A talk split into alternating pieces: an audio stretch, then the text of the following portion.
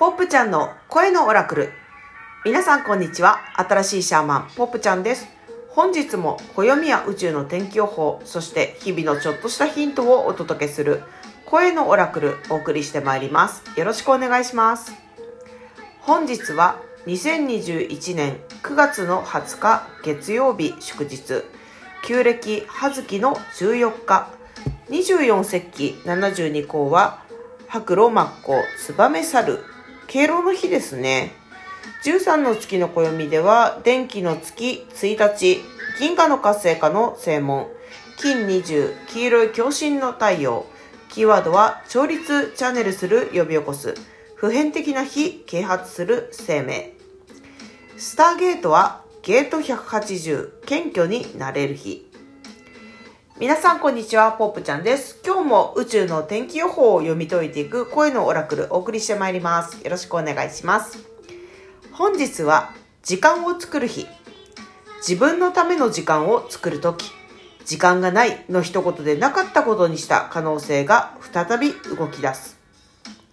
はい、そんな感じのエナジーでしたね。自分のための時間を作るっていろいろバランスをとったり自分をメンテナンスしていい状態でいるためにねすごい大事なことなんですよね。でも結構自分のための時間っていうのを社会性の中で忘れがちなんですよね。それを意識してやっていくことですっごい楽になっちゃうんじゃないかなっていうふうに思います。で今日のエナジーね最近私の中でよく出てくる石なんだけどね、こんな石イメージしたんですよね。カーネリアンとかサンストーンって感じかな。これ全然違う石なんですけど、カーネリアンっていうのはこう物事を作り出すっていうのを励ます感じ。オレンジ色の石ですね。こう自分の可能性をこうエンカレッジ、応援したり、あと自分の自由をせき止めてるものって何？自分の自由をせき止めてるものって何？自分の自由をせき止めてるものって何？って気づかせてくれる感じ。で、まあ何かがせき止めてるかもしんないし、あるいは別にせき止まってないのに自分が勝手にこれゆえに自分の自由はせき止まってるって思い込んでるものもあるかもしんないよね。で、それでいつの間にか心のダムができて、ジャボジャボ感情が溜まってたらダムが決壊みたいなことに、なるかもしんないですね。で、どうせクリエイトするんだったら、こう、ね、あのー、心の我慢を溜め込むガムよりも、ガムじゃないや、ダムよりも、もう可能性満々のこう豊かなダムを作った方が、あのー、自分が楽だよね。で、サンストーンっていうのはね、自分の中の可能性とか、太陽のようなきらめきっていうのを応援する石ちゃんですね。だから、カーネリアンとサンストーンがイメージで出てきたのは、自分を信じるってことなんだなって思いました。で、新しい自分っていうのを作っていく流れに最近いるから、新しい自分のための時間を作る。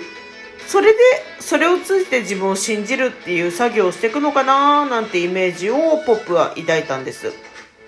でね、今日から13の月の暦では、電気の月っていうタイミングに入りました。で毎月13の月の暦では、その月の問いかけっていうのがあるんですよね。今月はね、How can I best be of service? っていう問いかけなんだけど、私はどうしたらベストの方法で使えることができるのかっていう言葉なんですよね。私はどうしたらベストの方法で使えることができるのか。使えるっていうと、あのなんかさ、召使いみたいに思うかもしれないけど、別にそういうことじゃないんだよね。ベストビーオブサービスなんで、こう周りとの関わりの中で自分が一番いい感じであの、自分を出せて、それで周りもそれで喜ぶ、喜ぶ自分も嬉しいっていうのはどんな感じ？みたいな、そういうことだと思うんですよね。How can I best be of service? うん、どうなったらできるだろうっていうのを今月、これから28日かけて問いかけていきたいですね。今日は、あ、銀河の活性化の正門だ。こう、ギャラクティックアクシティベーションポータルって言うんですけど、こう、銀河がパカーンって活性化する日なんですけど、もう宇宙自体にもう門が開いてるから、もう直で行っちゃいましょう。私はどうしたらベストの方法で使えることができるのか、例によって棒読みでいいんで、あの、宇宙に聞いてみてください。そしたら、こうですみたいなヒントがね、送りつけられてくるかもしれないですからね。はい。そんな今日は金20黄色い共振の太陽。調律、チャネルする呼び起こす普遍的な非啓発する生命。今日もキーワードからポップ流に読み解いてみたいと思います。新しい自分のバランスを調律し、自分の希望をチャネルして呼び起こすタイミング。自分の中にこっそり湧き上がっていた普遍的な火をボーボーと啓発し、生命を呼び起こそう。そういうこうね、ちょっと燃えるようなイメージをポップは抱きましたね。皆さんもキーワードから自由に発想してみてください。黄色い共振の太陽。キーワードは、調律、チャネルする、呼び起こす、普遍的な日、啓発する生命でした。スターゲートは、ゲート180、謙虚になれる日。今日も辻まり子さんの数字のメソッドからスターゲートの解説をご紹介します。今日はね、ちょっと気になる文章なんですよ。ゲート180。ふと立ち止まり、今まで自分がやってきたことについて思いを馳せる。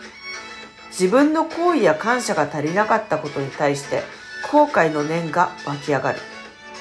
悔やむのではなく、真摯に捉えることができれば謙虚になれるだろう。はい、という感じの日なんですけれども、これをこう読んだ時にね、あの、ポップが思ったのは、やっぱね、辻さんいけてるってことがまず大事なんだけど、第2が、日本人は結構あのね、真面目であることがずっと求められてるから、あの、日本人で日本語圏で育ってきた人、あるいは日本社会で育ってきたね、あらゆる国籍の方が謙虚になれる日っていう言葉を聞くと、必要以上に自分って謙虚じゃなかったのかなとか思っちゃうかもしれないなとも思いました。でもね、ぶっちゃけみんなね、謙虚ですからね、大丈夫です。これは一体どういう宇宙エナジーなのかなっていうのをね、問いかけてみたんだけど、自分がやってきたことについて思いを果てせる。そして自分の行為や感謝が足りなかったことに対して後悔の念が湧き上がるっていう部分ね。あのー、なんかさ、コントロールっていうのはね、人間不信を前提とした仕組みだと思うんです。いきなり話が飛ぶようなんだけど、で、あの、今までの人生の中で、私が何々すればなんとかなるっていう風に結構頑張ってきた部分、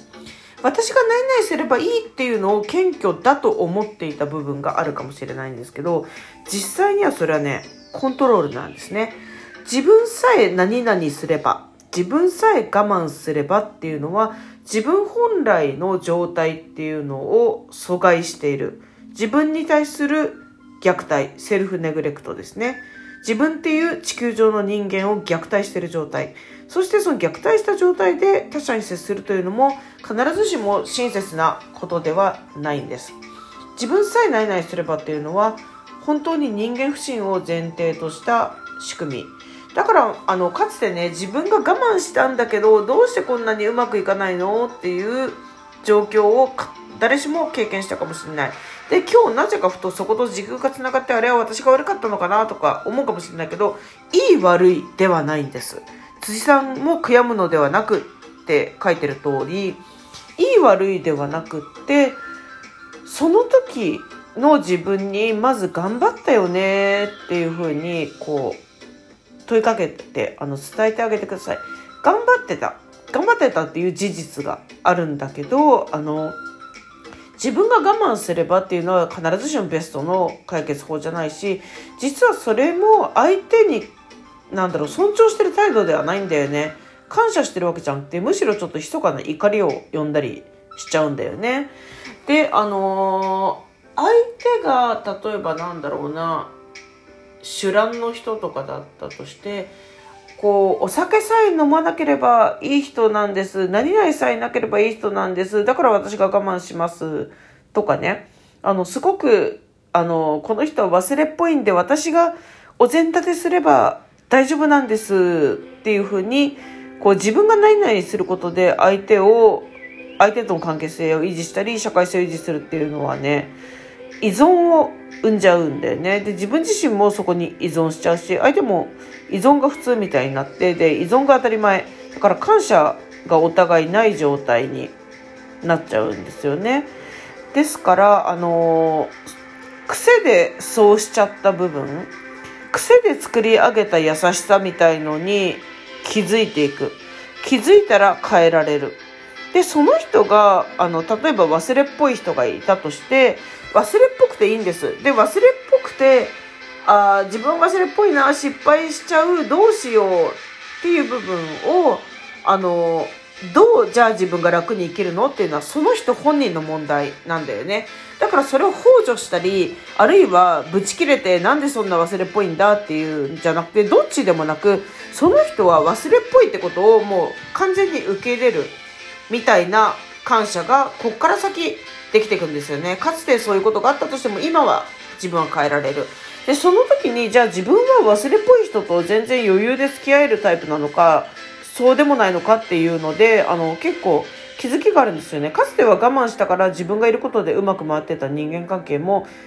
マジぶっちゃけ本当は自分が無理だとしたら新しい自分はそれやんないでいいですね。でそれを徹底的に過去の誰かまあ誰かっていうのは必ず自分の鏡だからね。誰かが決定的に教えてくれたんだよね。あああの